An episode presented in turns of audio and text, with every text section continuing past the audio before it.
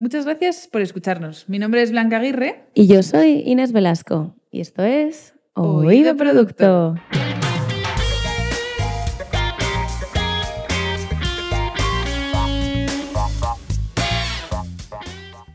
Bienvenidos a Oído Producto, el podcast en el que desmigajamos temas de producto digital a través de la mirada de nuestros invitados. Hoy tenemos con nosotros a una invitada muy especial con la que llevamos bastante tiempo intentando cuadrar para grabar, pero no coincidimos porque bueno, no vivimos en la misma ciudad, por fin ha llegado el día. Así que bienvenida Andrea, muchas gracias por estar aquí. Hola, buenas. Eh, muchas gracias a vosotras, la verdad tenía ganas de, hacer esto.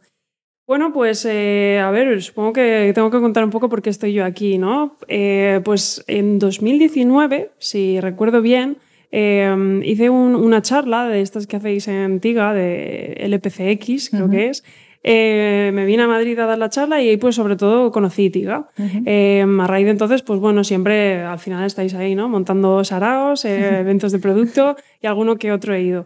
Em, pero ¿cómo acabo yo en, en, esto del product management? Pues bueno, yo estudié ingeniería informática en la Politécnica en Valencia y ah, me di cuenta de que los dos últimos años fueron un poco raros porque mientras a mis compañeros, por ejemplo, les gustaba mucho, muchísimo la programación, a mí en cuarto empezó a no gustarme tanto y a gustarme más pues, la eh, definición de requisitos, eh, temas de empresas y claro, era un poco como distinto a los demás, ¿no? ¿Qué está pasando aquí? Pues eh, bueno, empecé a trabajar en Madrid, me vine a vivir aquí, yo soy de Benidorm, me vine a Madrid y en Madrid empecé en la consultoría y en concreto en BBVA. Estuve trabajando ahí. Y bueno, digamos que el último año eh, estuve en el Centro de Innovación de BBVA y empecé a ver algo de lo que podía ser eh, apuntar maneras a Product Manager. Pero realmente fue en 2015 cuando empecé con esto. Yo, pues bueno, fue un, verano loco que me fui de vacaciones a, a, Portugal, probé el surf, me cambió un poco la cabeza y quise trabajar en una empresa de tecnología y producto. Esta empresa era una startup y ahí fue la primera vez que fui product manager. Y bueno, pues desde entonces eh, lo cierto es que he pasado, no sé si cinco, cuatro startups, ya creo que he perdido un poco la cuenta. Y pues bueno, eh, me gusta mucho el mundo de las startups, eh, tiene mucho riesgo, eh, que si se quedan sin inversión, tal, pero bueno, el caso es que a mí pues me gusta mucho y esa es un poco mi, mi trayectoria. Luego en, en, mi tiempo libre, en la pandemia por ejemplo, pues hicimos un producto para unos restaurantes en, en Valencia que luego quizá os cuente alguna cosita de un caso real. Y en fin, así es como he acabado en el mundo del, del product management. Bueno, un poco lo que decíamos antes, que cada uno tiene una historia para llegar hasta el product management. No, como no está definido y lleva tan poco tiempo, yo creo que siempre es eh, un giro curioso en tu carrera o algo parecido. Pero bueno. Es verdad que siempre hay como mucho informático o AD, bueno, de tecnología y negocio, pero bueno, que es que aquí te encuentras lo que decías antes, un, enfermero. Tal cual. Yo ya, verdad, ya, confío en que desde cualquier tipo de, de carrera o de formación puedes acabar aquí. Yo lo creo de verdad, ¿eh?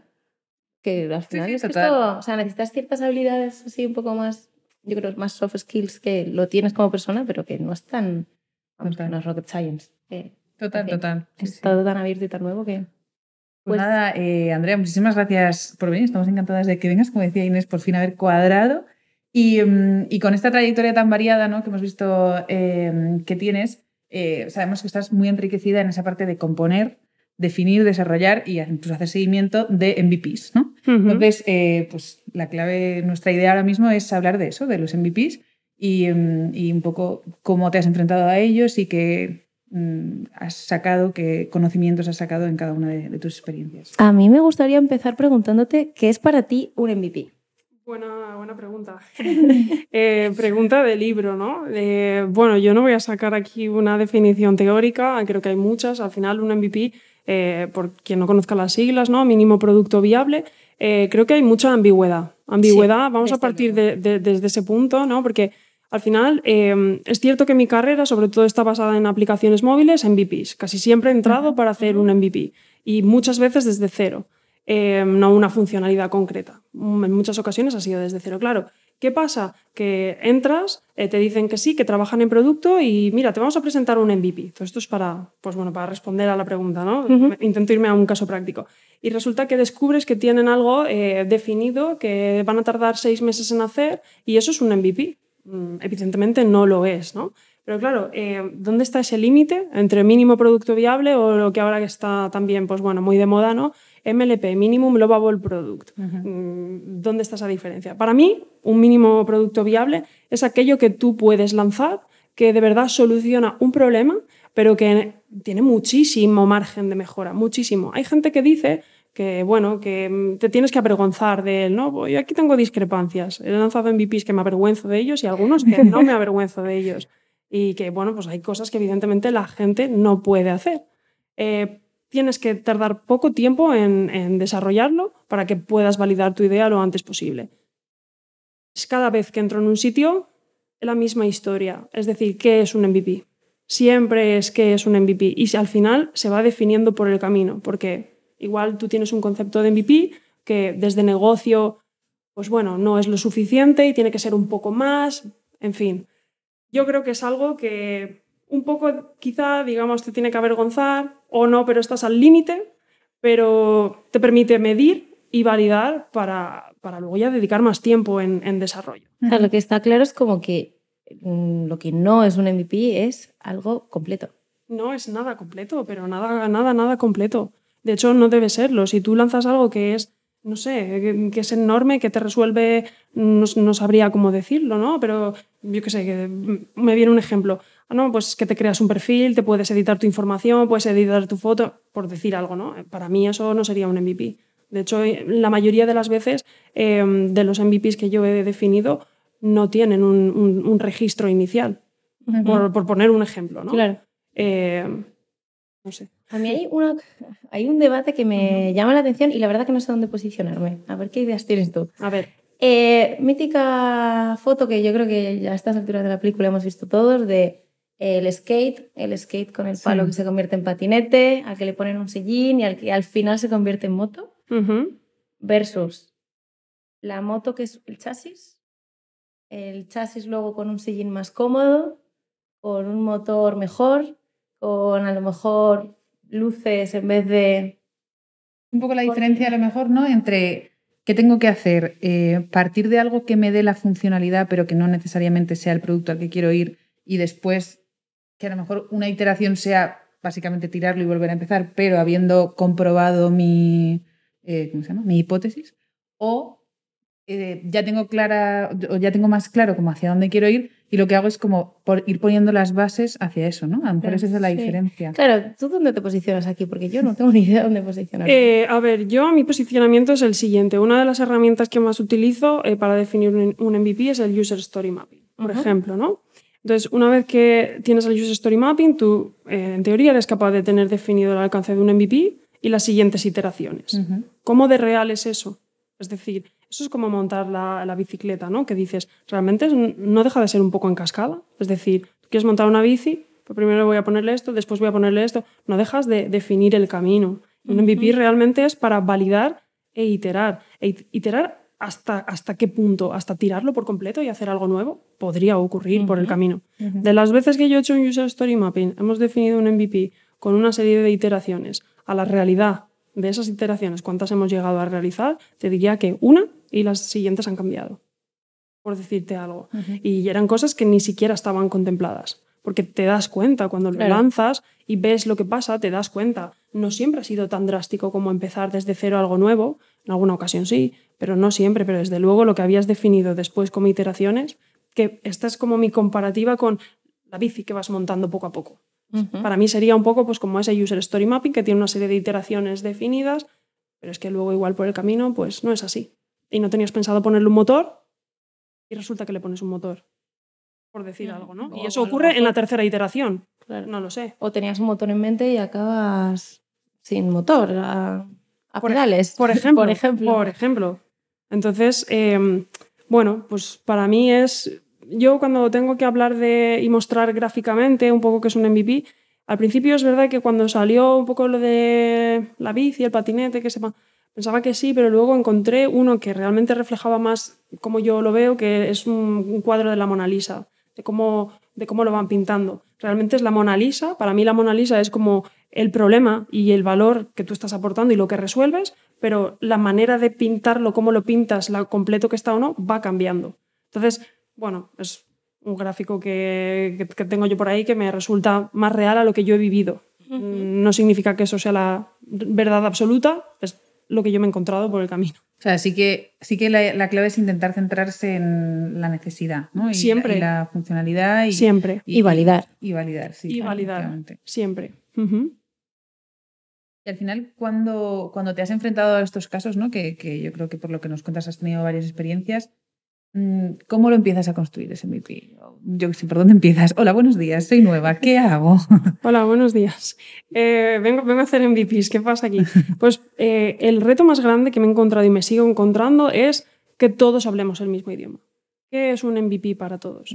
incluso, incluso en empresas que trabajan con cultura de producto ocurre. O sea, qué es un MVP, pero no solo para mí, product manager que acabo de entrar aquí, sino para los desarrolladores, para los stakeholders, para el CEO si es que eh, es tan pequeña como para que también incluso tenga que tener este concepto, eh, para la persona que habla con los inversores, porque al final todo va a funcionar en torno a eso. Un MVP tiene un objetivo, se mide, etcétera, etcétera, se tiene que mostrar, en qué punto se muestra. Entonces, todos tenemos que hablar el mismo lenguaje. Y todos nos sentimos cómodos para mí, antes de empezar a definir, al principio no lo hacía así, iba directa, pam, venga, vamos a definir. Y me he dado cuenta de que, de que por el camino la gente no, sí, o quiere un MVP, pero cuando lo empieza a ver realmente dice, ay, pero no, vamos a ponerle algo más porque es que está cojo. ¿Cómo que está cojo? Que, es un MVP, ya lo hemos hablado en el pasado, ¿te acuerdas? Entonces, creo que lo primero es alinear a todos y que quede claro y en qué punto se sienten cómodos, porque quizá por las circunstancias un MVP no es lo que necesita esa empresa en ese momento. Y es pues un lovable product, un, no sé, llámalo X, pero igual no es un MVP porque no se sienten cómodos. Mm, o igual sí. Y primero todos hablar el mismo idioma. Para mí eso es lo primero. En general los stakeholders... no, no, dime, dime. Eh, no, te quería preguntar si en general los stakeholders, por lo que ya has visto, suelen entender el concepto de MVP. Depende. Hay algunos que les cuesta más, algunos que les cuesta menos, algunos que les gusta ese cambio y algunos que lo repudian, te diría. Yo creo que depende mucho de la gente y de su, bueno, de su mm, expertise, de dónde vienen, de si realmente saben en qué tipo de entorno están metidos, ¿no? Porque también hay muchos cambios dentro de los stakeholders, no sé si vosotros os habréis encontrado pues gente que igual viene a trabajar en empresas corporativas o empresas muy grandes, llega a una startup el cambio es muy grande. Entonces, esas personas mm, les cuesta entender. Un, ejemplo, os voy a poner un ejemplo que además no tiene que ver con empresas y ha sido de los más divertidos que yo me he encontrado. Os decía antes que en, la pandemia, eh, pues como estábamos encerrados en casa, nos juntamos cuatro personas y decidimos hacer eh, un, un, MVP para una, una, franquicia de hamburguesas de Valencia. Son dos, realmente. Em, y entonces, claro, eh, esto pues era totalmente gratuito, voluntario, hablamos con, con la persona del dueño y le dijimos, un dueño, imaginaros, no es una startup, no es un cliente que lo está buscando. Le tienes que decir que, oye, me apetece hacer un MVP porque creo que tienes este problema. Vale, bueno, lo hicimos tal y nos costó convencerle de que entendiese lo que era un MVP. O sea, hasta que llegó un punto que nos dijo, no, pero quiero que incluyáis, no, que la carta visualmente sea, no, no, no, no, ah, vale, ya sé que esto es un MVP, vale, bueno, pues ya me diréis esto, cómo se puede hacer. O sea, para mí ha sido uno de los casos más, mm, más bonitos y más, em, bueno, que te hacen que estés alineada con esa persona. Voy a poner un ejemplo más concreto aún. Esto era una hamburguesería cuyo modelo de mm, operativo era eh, la gente llegaba como en un 100 montaditos. La gente llegaba, se ponía en cola, pedían, Em, de pie allí tenían unas pantallas encima donde hacían la cola arriba, entonces leían ahí, imaginad el tiempo, ir, echando minutos. Paraban, lo miraban, había una persona en la barra que tomaba la comanda y entonces eso se mandaba, le daban la bebida y le daban un, vibrador que se iluminaba y entonces se tenían que levantar luego por su comida. Vale. Pues en todo este concepto, en la cocina realmente eran como tres MVPs, uno para la barra, uno para el cliente y uno para los cocineros. ¿Qué pasaba con los cocineros? Según el dueño de esta hamburguesería, nos decía que lo primero que teníamos que hacer era que en la cocina, en unas pantallas, pudieran visualizar los cocineros las comandas. Claro, yo llego allí, digo, no, yo tengo que hablar con los cocineros. Hablamos con los cocineros y los cocineros nos dicen que, bueno, es que en la pantalla les puede servir, pero en otras ocasiones prefieren los tickets. ¿Por qué preferís los tickets? Nos dan sus razones. Digo, vale, un día de locura. ¿Qué pasa? Un sábado por la noche, estoy lleno de universitarios pidiendo hamburguesas. ¿Qué ocurre aquí? ¿Qué hacéis? Porque tenéis la pantalla y tenéis los tickets. Cogemos los tickets. Hay que hacer tickets. Esto iba en contra de la persona que tenía las, las hamburgueserías y que nos decía lo que teníamos que hacer y cómo. Y ahí se dio cuenta de ¿y qué es MVP? Tienes que elegir una, o la pantalla o los tickets. Y dentro de los tickets, el formato más mínimo posible para que puedan hacer eh, las hamburguesas, lo que fuese, ¿no? Entonces, todo esto viene con primero hay que, que todos nos entendamos que es un MVP y tenemos que salir con eso y no podemos salir con todo. Y la importancia de hablar con el usuario. Y la importancia de hablar con el usuario, con el usuario, los stakeholders. Fíjate, el usuario depende, porque si tú lanzas algo en beta, los usuarios saben que están en un, em, eh, bueno, en un momento, en una fase de beta, ¿no? Están avisados. Em, pero si tú lanzas esto en una hamburguesería y la gente llega, la gente no sabe que eso es un MVP, ni tiene por qué saberlo, pero tiene que hacer su función. Luego ellos les pedirás feedback, te dirán, pero incluso el usuario, ahora tienes que haber hablado con el usuario para poder haber construido ese MVP. Pero quien tiene que entender lo seguro lo que es un MVP es stakeholders, equipo de desarrollo, todos, porque si no también los desarrolladores, oye, se me ha ocurrido, se me ha ocurrido y ellos con, oye, súper bienvenido siempre a las ideas de todo el mundo. Eh, y no solo de ellos, de todos los stakeholders, pero es como estupendo, pero recordáis que es MVP. Ahí llegará un momento en que los propios desarrolladores igual les planteas una idea, Andrea, esto no es MVP, ¿eh? Ostras, vale, chicos. El parking de ideas. Total. Sí. Maravilloso parking de ideas. Yo, o sea, por lo que dices, o sea, para conseguir que todo el mundo hable ese mismo idioma, me da la sensación de que sobre todo se necesita mucha repetición, ¿no? Mucha repetición, muchos ejemplos reales de cosas no solo dibujos de Mona Lisa, de. No, no, ejemplos reales, de mostrarles aplicaciones. Esto es una aplicación. ¿Tú crees que esto es un MVP? Sí, no, ¿por qué? Y que lo vean, que vean lo que es. Y te vas a sentir cómodo haciendo esto. ¿Realmente queréis que hagamos esto? Tiene todo este valor, evidentemente, pero ¿queréis que lo hagamos? Y al final, te diría, el 80% de los casos es que sí, que lo quieren hacer. Pero también me he encontrado pues, un 20% que en realidad descubres que no, que no, que no se sienten cómodos con un MVP. Mejor descubrirlo antes que descubrirlo por el camino. Total. Y este tiempo previo de explicar, entender, repetir, alinear, ¿sueles tenerlo fácilmente? O sea, ¿cómo lo consigues? O si a lo mejor ves que la gente está ya como queriendo poner manos a la obra y no termina de quedar claro, ¿cómo sueles gestionar ese punto de, no, no chicos, frenad, eh, vamos a entender? Pues depende mucho del momento en el que esté. Me he encontrado casos en los que, oye, entraba, era la primera product manager que había y entonces pues tengo ese tiempo como para, oye, venga, reunión, es una startup pequeña, somos 15 personas, es muy fácil ahí hacer la comunicación, estupendo. Me he encontrado casos de ese tipo y me he encontrado casos de, sí, venga, entras y te encuentras con, este es nuestro MVP, Andrea, échale un vistazo y bueno, esto tiene que estar para tal día. Eh, ahora tenemos un problema de conceptos, ¿vale? Eh, primero, esto no es un MVP. Eh, segundo, ¿cómo que tiene que salir para esta fecha? Y hasta qué punto esto tiene que ver con un product manager o un product owner o qué pasa aquí, ¿no? Entonces es como me he encontrado pues diversidad de casos. No siempre tengo ese tiempo. Hay veces que sí, hay veces que no. Depende mucho del, del contexto. Por ejemplo, Jeff tenía, era conocido como Mr. Jeff, tenía lavanderías y entonces eh, se hizo pues lo que es ahora Jeff. Muchas verticales, muchos negocios distintos, eh, peluquería, eh, gimnasios, cafeterías. Vale, dentro de todo esto lo primero eran peluquerías y yo entraba, bueno, salones de belleza, yo entraba en esa parte. ¿Qué pasa? Que sí o sí había como un deadline. El deadline era, se abre el primer centro de belleza en Argentina en tal fecha. Había tiempo suficiente. Entonces, dentro de ese margen, yo hice una charla con muchas personas, no solo con desarrolladores ni mucho menos, incorporé a stakeholders de distintas áreas y lo primero que me aseguré era que todos entendían lo que era un MVP antes de empezar a hacerlo. Bueno, pues ahí tuve, no tuve, no tuve todo el tiempo que quizá me hubiese encantado para meter a muchas más personas, pero sí tuve algo de tiempo.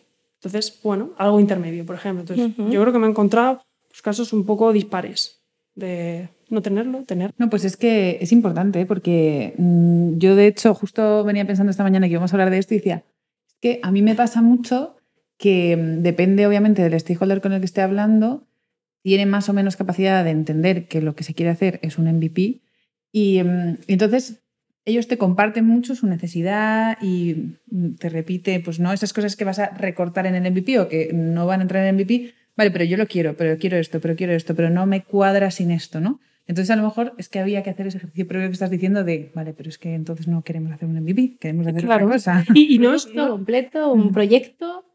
y no es mejor ni peor. Quiero decir, a ver, eh, evidentemente es mejor tener algo mínimo viable que puedas validar hipótesis que no te haga perder recursos, dinero, eh, tiempo, que no te haga perder todo eso, ¿no? Eh, que lo puedas averiguar lo antes posible. Eso está claro. Pero, bueno, si esa empresa en ese momento necesita otra cosa, pues bueno, hagamos otra cosa. Al final, los product managers también tenemos que adaptarnos a las situaciones, ¿no?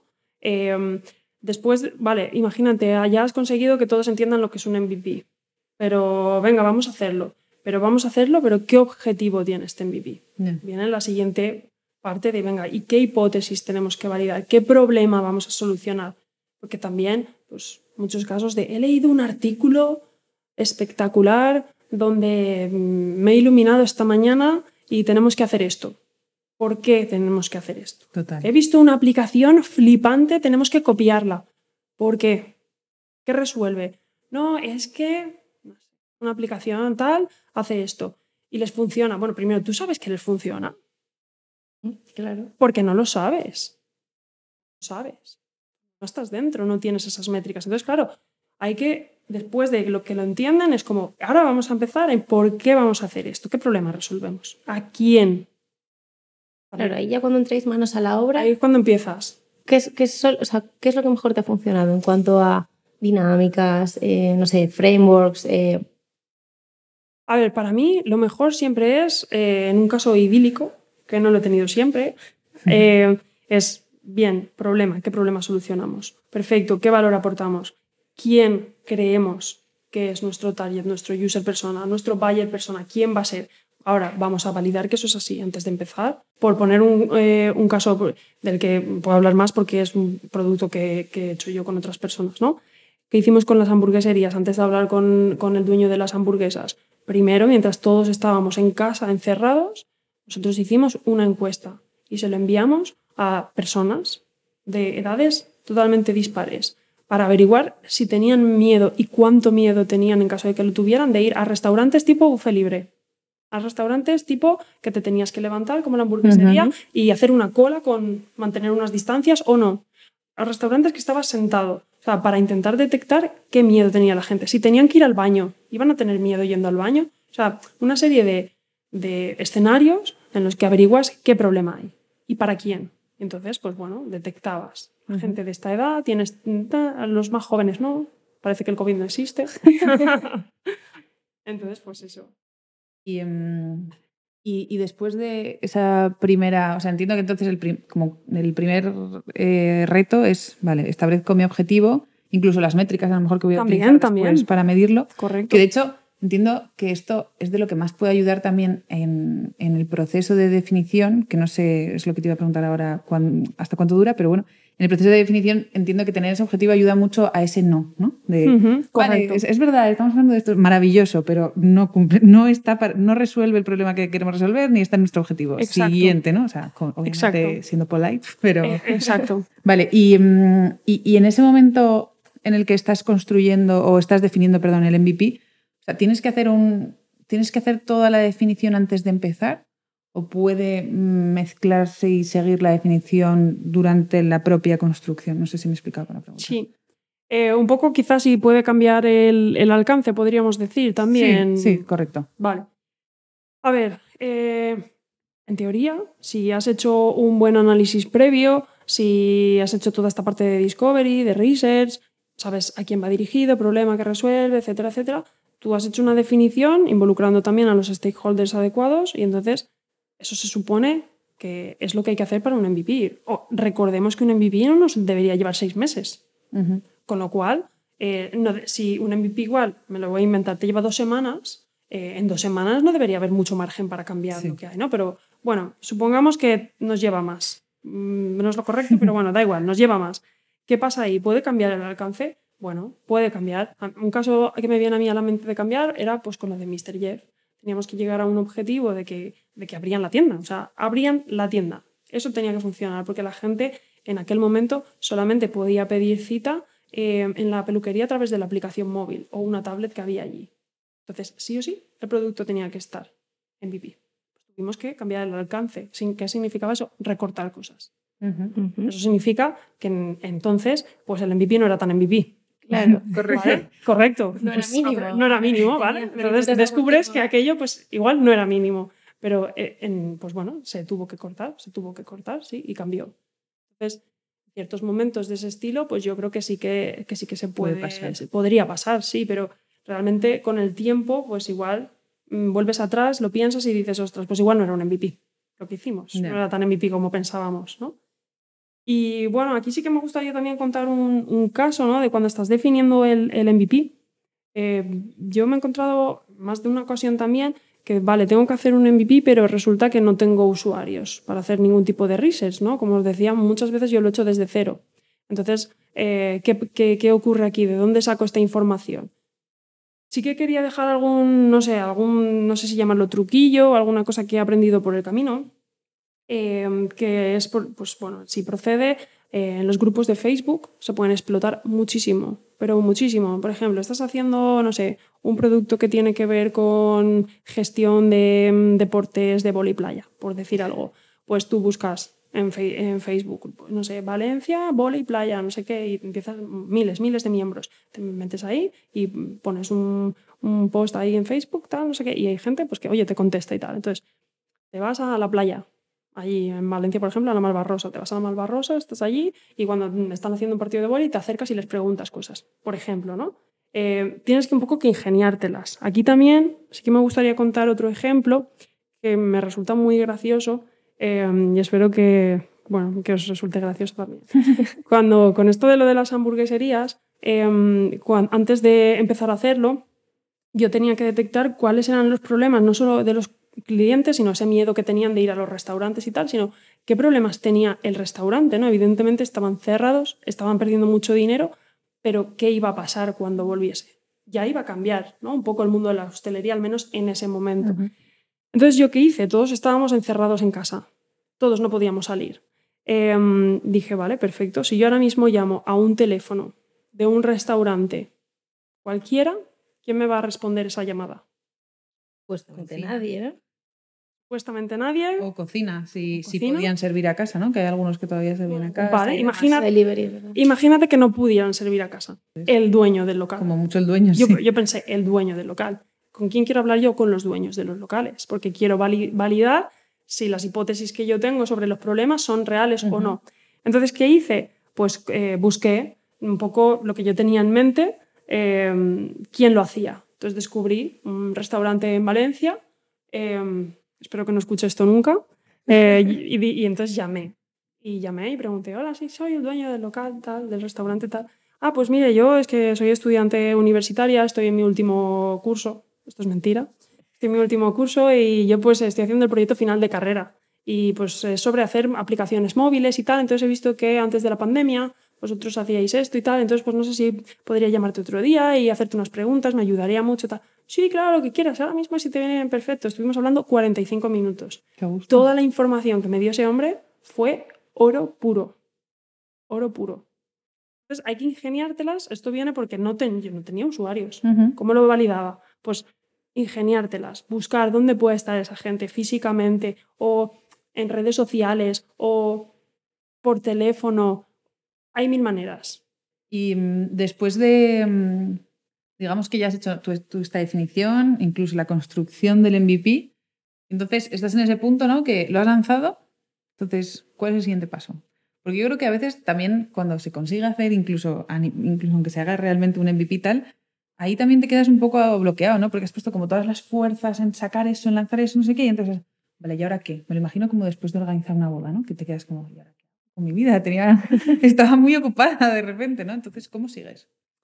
Bueno, pues eh, no sé también un poco si hay alguien que, que esté escuchando esto le ha pasado, pero no, a, a mí me pasa más de una vez que, vale, definimos un MVP, pero ¿y después qué viene? Roadmap, ¿después qué viene?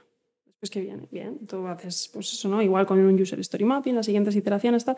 Entonces es como, creo que puede venir esto, pero, pero tú lo lanzas y la realidad es que no sabes lo que va a pasar. Claro. Y en función de cómo bien hayas definido ese MVP, como de mínimo sea, en realidad, em, vas a aprender más o menos, te va a cambiar más o menos. Para mí es la parte más divertida cuando lo lanzas. Porque es como un poco así de adrenalina, ¿no? Que dices, ¿pasará lo que estaba esperando? ¿No? ¿Qué ocurrirá aquí? Em, hay gente que, que, dice, bueno, tiene también hay otra, digamos, como otra filosofía en producto que, que, dice shipping for learning, ¿no? O sea, lanzar para aprender. Entonces, sí, tú lanzas para aprender, pero en algún momento tienes que aprender, ¿no? Porque puedes, vale, no voy a estar tanto tiempo analizando y definiendo un MVP. Voy a lanzar, a lanzar, a lanzar locuras y aprender. Bueno, pues un término medio, ¿no? Entre una cosa y la otra. Desde luego tienes que medir y como decías antes, Blanca, eh, hay que definir las métricas antes. Porque cuando lances tienes que estar preparado ya para poder medir desde el minuto cero qué está pasando. Entonces, pues, ¿qué viene después? Pues después viene que te encuentras que lo que pensabas que iban a hacer, incluso aunque has hecho un, un, user testing, te das cuenta de que no es así como lo utilizan, que hay que cambiarlo, que algo tampoco le aporta valor, que... y entonces te empiezas a encontrar la realidad, que hay gente que no te imaginabas que lo iban a utilizar y resulta que sí que lo están utilizando. Y entonces ese roadmap, si es que lo has hecho de lo que viene después, pues ahí se queda. Se queda en, en donde lo hayas pintado y, cambia. Y evidentemente cambia. Pero, ¿crees que sería bueno por lo menos tener ese plan A? Aunque luego vayas por tu plan B. Bueno, está bien. Siempre, siempre está bien tener un, un, plan A y tenerlo ahí puesto, siempre y cuando no te lleve mucho tiempo. Es decir, siempre y cuando no, yo no me haya tenido que, no sé, voy a decir no sé, una locura, tres meses a definir un roadmap que viene después de un MVP. O sea, eso no tiene ningún sentido. Porque, porque va a cambiar, no sabes cuánto va a cambiar porque realmente no lo sabes. Sí, pero encontrar esa línea entre el bien y el mal, ¿no? entre no pierdo mucho tiempo, pero más o menos tengo como claro mi foco, qué me gustaría o a dónde quiero llegar. Claro, ahí te ayuda siempre el volver al por qué se hacía este MVP, qué objetivo tiene, cuál es eh, la métrica o las métricas de éxito, o sea, qué pasa aquí. Nosotros en la hamburguesería, ¿cuál era la métrica de éxito para nosotros? Una de ellas era el índice o tasa de rotación de las mesas. Tenían que rotar las personas lo máximo posible, porque eso significaba que entonces iban, en teoría, la hipótesis, ¿no? que iban a consumir más personas. También luego vendrá el ticket medio, ¿no? pero desde luego el índice de rotación primaba. Ah, sí, hemos hecho una aplicación brutal, pero ¿y si el índice de rotación no mejoraba, qué? Entonces, luego también, pues, eh, secundario, y ya para la parte, por ejemplo, de, de, de la barra, era reducir el tiempo de la persona que estaba en barra tomando comandas. Claro, todo ese tiempo esa persona lo podía emplear en ese momento en, que, en desinfectar. Porque en aquel momento, si recordáis, cuando volvíais a los restaurantes, ¿qué pasaba?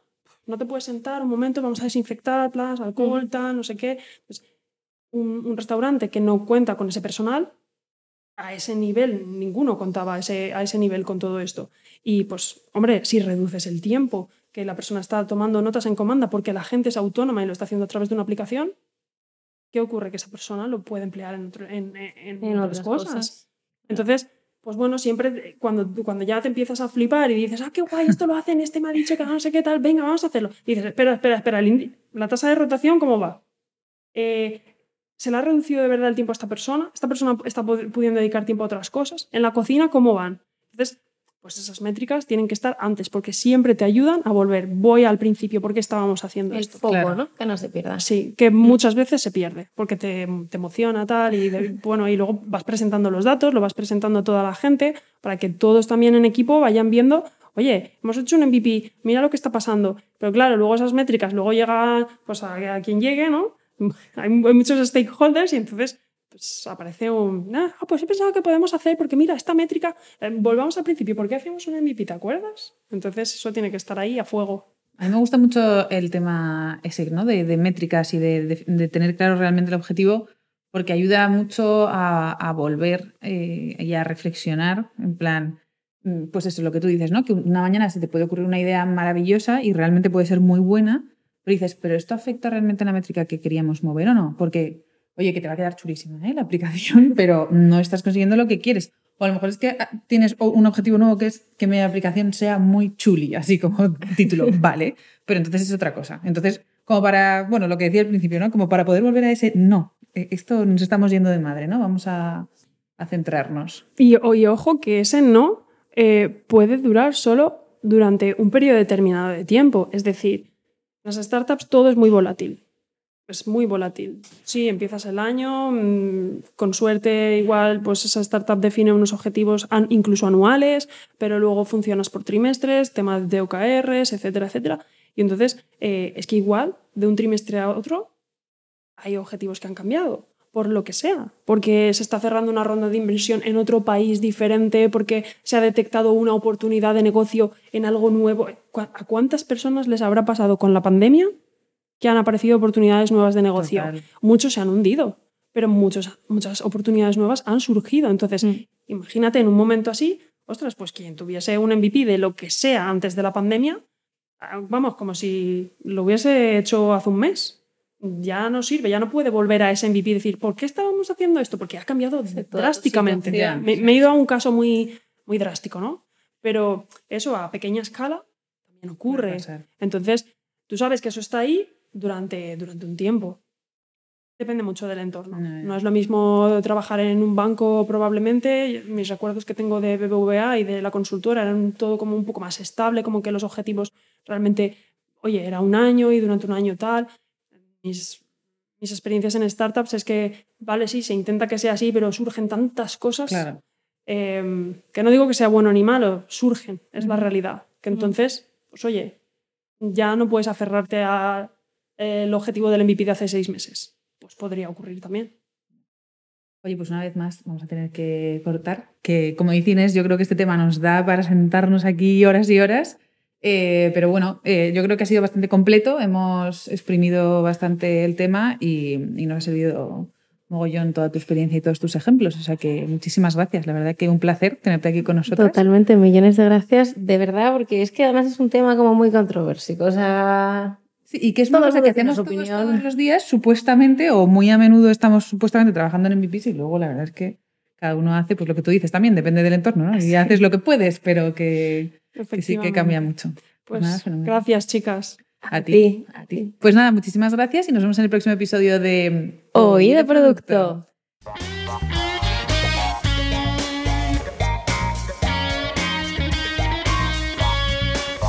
Una vez más, eh, recordaros que estamos para vosotros, que al final este podcast quiere ser un podcast para la comunidad y aportar todo lo que podamos y que esperamos vuestro feedback en, la media de, Tiga, que es donde vamos colgando todos los episodios y tenemos ahí posibilidad de, de añadir cualquier pregunta, comentario,